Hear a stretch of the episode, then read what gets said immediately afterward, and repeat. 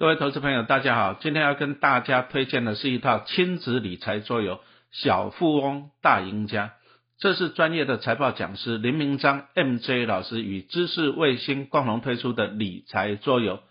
大家知道，现在科技越来越进步，孩子们总是三 C 不离手，身为爸妈的我们，好像也越来越不了解自己的小朋友到底在想什么。这个桌游很特别，它可以增加亲子之间的深度与广度。让您更了解自己小朋友有没有被发掘的其他面相，可以帮助家长找出孩子们的天赋，让他适性发展。好，那老师有跟孩子玩过这个游戏，他可以建立一些主动收入啊、被动收入、财务自由哈、现金流的观念哈，对我们的投资理财非常的有帮助。小富翁大赢家这款桌游哈，从每个人最重要的五种决策作为出发点。让大家练习为自己的选择负责之外，也能在做决策前先多想一点，培养多层次的思考力，未来看事情的时候才能够更立体，并且认识主动收入与被动收入等等的内容，知识量其实很丰富。慢慢从中间培养孩子对理财、金钱的观念。哦，最棒的是，除了这套桌游外，还有 MJ 老师。他还亲自录制了一百分钟的亲子教育影片，分享他二十年来当爸爸啊，不断从犯错中学习的宝贵经验啊，以及如何与孩子开启情商的对话。这是一堂桌游课，也是一堂亲子教育课，更是让您深度了解自己孩子们天生拥有的四人格面向的亲子共学课。啊，欢迎重视自己的亲子关系的爸爸妈妈们。人手一套，体验这套桌游，想带给您的亲子新世界，推荐给大家。小富翁大赢家活动期间享有优于六五折的优惠，使用我的专属优惠码，不败教主三百，还可以再优惠三百元，你还在等什么呢？各位投资朋友，大家好，欢迎收听我的频道，我是最不爱败家的不败教主。哦，我们今天来讲一下配息型的基金。啊，优点、缺点，好，那再来基金的一些购买的成本，哈，这个也是我们要关心的啊。今天来跟大家来讨论一下。那首先，什么叫做基金？那其实以台湾投资人最熟悉的，像零零五零、零零五六，那你会觉得说啊，它是股票啊，它是 ETF，其实它就是基金。好，因为它也是持有一篮子的股票，也是由基金公司投信发行的哈，所以说基金的定义很简单呐，就是持有一篮子的股票啊、债券之类的啊，那都是由投信哈，由基金公司来发行的，像什么元大投信啊发行的零零五零啊、零零五六啊，那什么啊，还有元大还有一些什么基金啊，那既然讲到了基金呢，我们就要晓得一个观念了。啊，其实基金就是啊，就是怎么讲呢？出钱跟出力的观念哦。那比如说投资人，我就定期定额每个月买它五千块，那我出钱。好，那基金公司投信啊，专业的经理人出力。好，这就是一个出钱跟出力的观念。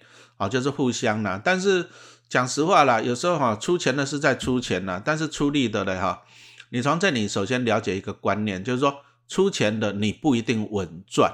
啊，你买股票、买基金没有稳赚的这种东西啊，但是基金公司它是出力，它出力就表示这样，表示它稳赚呢啊。比如说台湾投资人最喜欢买那个高股息的零零五六啊，可是零零五六你看年初的时候还有三十几块钱，现在剩下二十几块钱了啊，那可能投资人就赔钱了啊。但是呢，基金公司投信元大投信是赚钱的啊，因为零零五六它现在。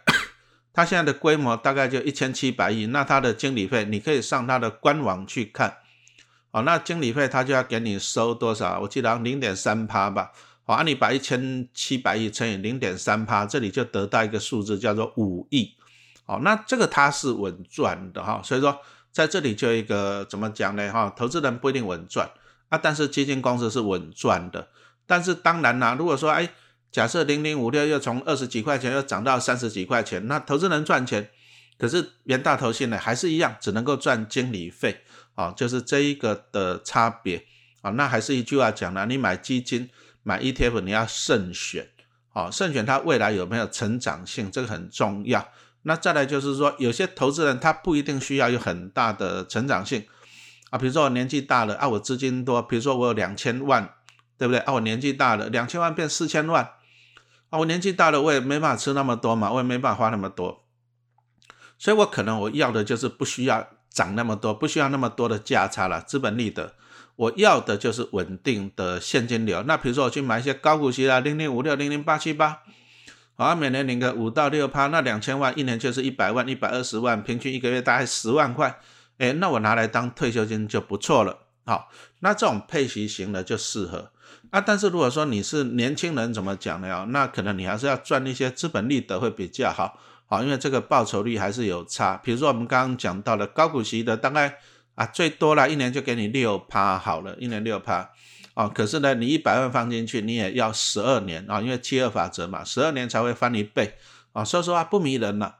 好，所以说你如果年轻人，你可能你要去赚资本利得为主啊，比如说像零零五零啊，刚成立的时候呢，才三十几块钱啊，那今年初最多涨到一百五十块，好，那这个就可以赚到价差啊，资本利得。啊，零零五零它就是用市值来决定权重，那当然台湾市值最大的就是台积电嘛，哈，所以说呢，好处就是说它可以赚到，你看台积电从六十块涨到六百块了，啊，零零五零会赚得到，啊，但是呢，台积电的殖利率很低呀，啊你看现在四百多五百块，啊，今年只有配十一块，所以说台积电的殖利率也大概只有两趴多。好，那没办法当高股息的，因为它配息真的是不高。台积电是以赚价差为主，好，所以说它就台积电几乎都不会在那个高股息的 ETF 的成分股。好，那当然最近有人问了，可是老师，哎，那个零零九零零啊，富邦那个高息的 ETF 啊，在十二月纳入了台积电，哎啊，台积电不是配息不多吗？那为什么零零九零零纳入了？好，你要去了解一个指数的逻辑。啊，二零零九零零，它就是啊，它就是频繁的换股，谁要除息的，它就它就把它当成分股，哦，所以说零零九零零在十二月的时候换了二十档的成分股，你看了三十档换了二十档哦，那在去年七月的时候，它大概换了二十七档，啊，九成都换掉了，它就是很简单，它的逻辑就是哪一只要换要除息了，我就去换它，领息领息，所以说它一年换三次成分股。四月、七月跟十二月，哈，一年换三次，那就可以尽量多领一点息啦。这是零零九零零它的指数的逻辑。好，那十二月你要想一想啊，台湾除权息旺季是什么时候？六七八九月啊。好，那十二月这时候，这时候还有还有哪些公司在除息啊？很少了啊！但是因为台积电它是季配息，一年配四次，哦，所以说讲怎么讲呢？就是零零九零零这时候纳入台积电就是垫档的啦。啊，因为除权期忘记过了嘛，它是垫档的，就是找一些哈半年配的、季配息的，那台积电就会被选进去了。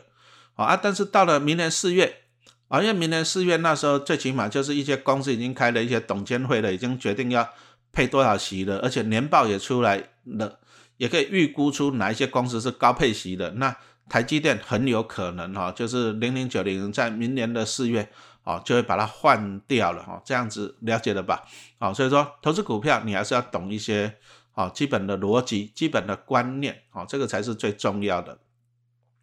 好，那我们今天先 focus 在就是哎那个配息型的基金呐，好，那你注意啊，ETF 也是基金，啊，ETF 是可以当做股票买卖的基金啊，它也是基金。好，那我们其实基金简单就分成配息跟不配息。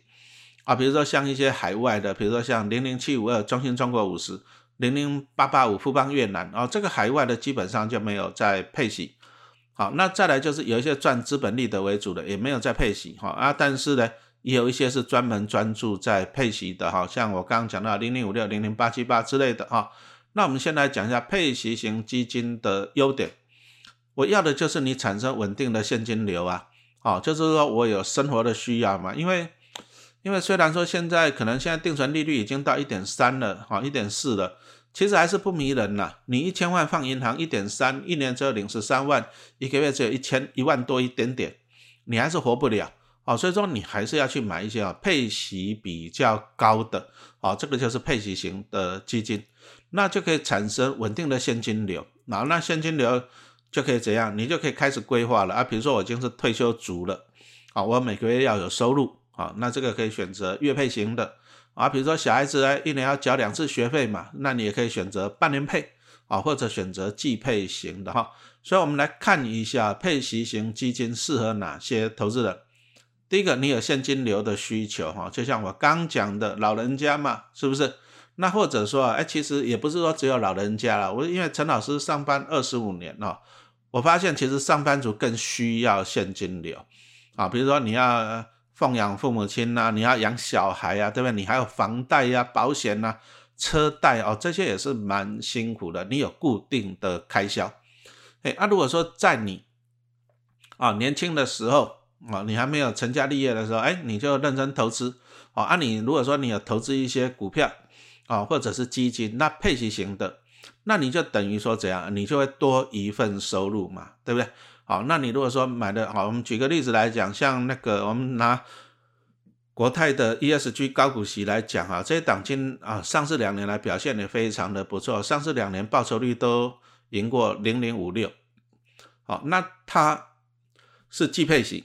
啊，那几乎啦，只能讲几乎啦。它每一季配的差不多，大概就是零点二五到零点三二。好了，我们取平均值算零点三好了。那它一年大概就配一点二，啊，一张股票就配一千两百块。好，按它现在一股大概十六块多吧。好，啊，你如果说年轻人，你如果认真可以存股票，比如说你存到了一百张，啊，那一张配一千的，一百张就十二万，你就等于一个月多一万了。好，那当然会对你有帮助啊。好，因为很多年轻人哦，我们以前年轻辛苦的时候，常常啊啊这个费用那个费用缴一缴，一个月只剩下几千块啊，活得跟乞丐一样。可是你如果说你有基金有 ETF 稳定配息，一个月给你一万块，好，那真的生活就可以喘过气来了哈。所以说有现金流需求的，哎，也很适合这种配息型的基金啊。再来就是退休族了，哦，退休族要的就是稳定。因为你要赚价差，赚资本利得，资本利得好赚，但是呢风险也高啊。比如说老师刚刚讲到了零零五零，对不对？啊，虽然说从成立的时候三十几块钱涨到今年出的一百五十几块，很开心，但是开心没多久，一百五十几块又跌到九十几块哦，那也是啊啊，心脏要有力啦啊。所以说，如果是退休的退休人士啊，我们觉得你就乐活，活得开开心心就好了。好，那你就不需要去承担这么大的风险。好，那所以说一般的高配息型的，甚至一些强调低波动的，像什么啊元大低波高息零零七一三，哎，今年的表现就胜过零零五六，今年的表现就不错。哦，因为它要的就是这样低波动哈，而且它也是配息型的。哎，零零七一三今年开始也是改成季配息，然后有兴趣我们后面再来继续讲。啊，所以说退休人士呢，你就可以这样避开。高报酬高风险的啊，但是我们选择稳定的配息型的哦，或者是平衡型的债券型的基金，哦，像什么美国公债二十年，好像美债二十年，其实老师有在看呢，啊，我是看了，比如说我们拿举例啊，其实你就中信投信跟元大投信都有美债二十年的那个 ETF，那最近一季啊，他们都是季配型。那最近一季的配息都配大概零点三三左右，那股价大概三十三块钱，好，所以说一季就配了一趴，那一年就配了四趴，好，那美国公债，我相信美国政府公债你会烦恼它倒闭吗？啊，当然是不会的，啊，那退休息退休族啊就比较适合这一些，那再来就是一些保守的投资人，啊，保守的投资人是怎样的？配息基金、配息型的基金好处就是说你会把钱一直拿回来呀。好，我们假设他一年配五趴啊，比如说你投资了一千万好了，假设那一年配五趴，好，也就是说你每年拿回五万块，五十万了，每年拿五十万，啊，你十年就拿回五百万了，你就是不断的把你的本金拿回来，因为它一直配息给你嘛。那当然了，理论上最好的配息型基金是怎样，就是说，哎，它的净值不要跌。啊，比如说你你一年拿五十万，啊，你拿了十年，你拿五百万回来，可是你的基金的净值也只剩下五百万，那你没有赚，因为它绩效不好，因为你就是拿回来自己的钱，那这个基金啊不要买啊，你如果碰到这种基金，你就要绕跑。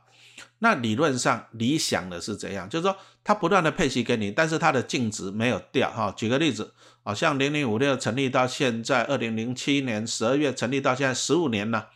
好，那它发行的时候是二十五块钱哈，那十五年过去了，现在还是二十五块钱哦。那净值如果说你一开始就加入的话，你净值是没有掉啊，但是这么多年来你领到的息就等于这样子赚到了哦。所以说保守型的投资的呢，你就选择配息型的，啊，你就不断的把自己的拿回来钱自己拿回来。比如说你拿了十年，你你已经拿回五百万了啊，但是注意啊，基金的净值还是无还是不会变好，那你这样不断的拿回来，你心里就会安心了哈。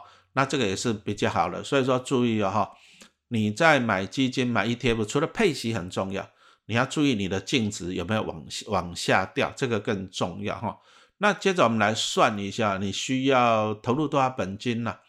啊，很简单，假设你一个月需要一万块的配息哈，啊，那你就去找一档基金啊，你就去筛选去找啊，那你一个月一万块，一年就是十二万。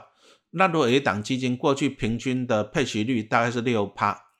那就很简单啦，你就把十二万除以六趴，你就知道说你要存两百万啊，这样子就很简单的算出来。但是还是要提醒一下，第一个啦，当然基金投资哈不是说稳赚不赔，好，所以说你还是要注意，第一个配息率不是越高越好啊。比如说呢，很多投资的呢，以前哇十八趴十趴的基金，哎，真的有呢啊，其实他要配给你二十趴也可以啊，我拿你的钱配给你可不可以？可以啊，对不对？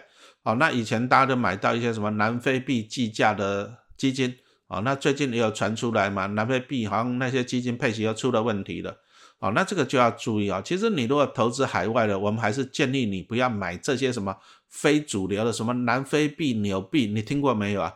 啊，这种流动性都很差，那只要有汇率的风险，那就完蛋了。啊，我们还是希望说你买的就那种大型的货币，比如说欧元呐，哈，美金呐，对不对？拿什么人民币？好，那这方面会比较好。那你投资海外的，你更要注意汇率的问题。啊，他每年说号称给你十八趴，可是有时候那个汇率搞不好一次跌着三四十趴。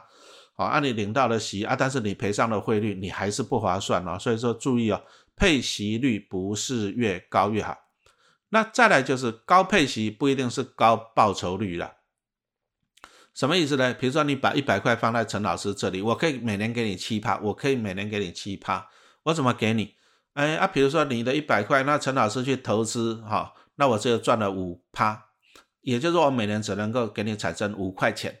但是呢，我说要给你七块钱，我我为什么要说要给你七块钱？因为这样才会吸引你嘛。啊，别人都说给你五块六块，我说七块，你就会过来，我就可以吸引你啊。但是呢，我只有帮你赚五块，那怎么办？没关系，我把你的一百块拿两块钱给你，我就每年都这么搞。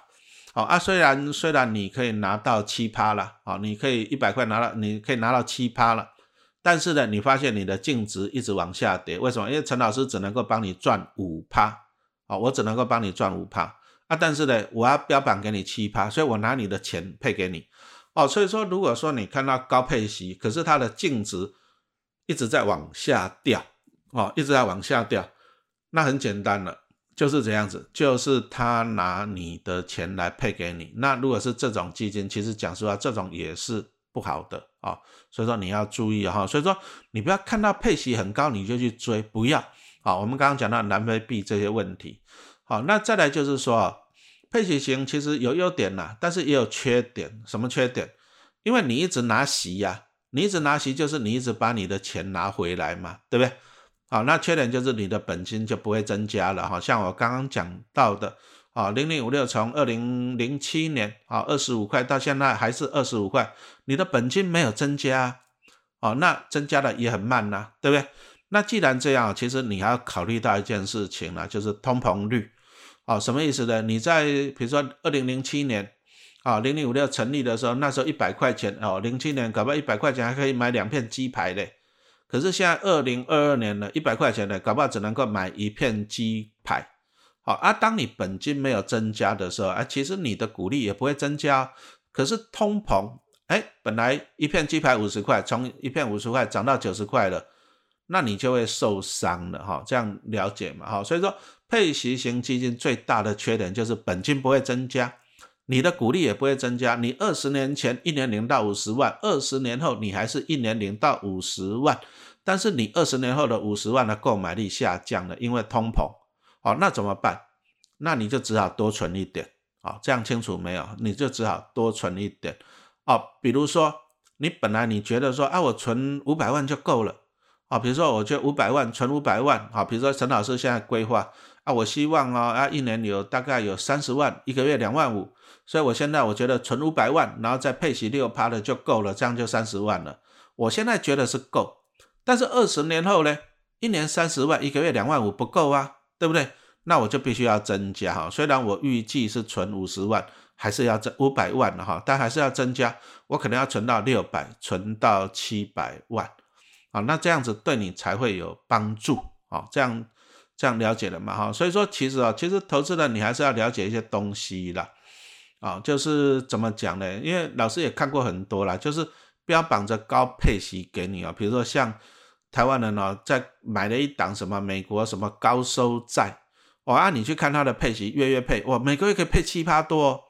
那你第一个你要先质疑他，他是去买什么东西？你说像台湾高股息的，台湾一些好的公司，哎，其实台湾的股利率来讲啊，在世界上还是排在前面的呢。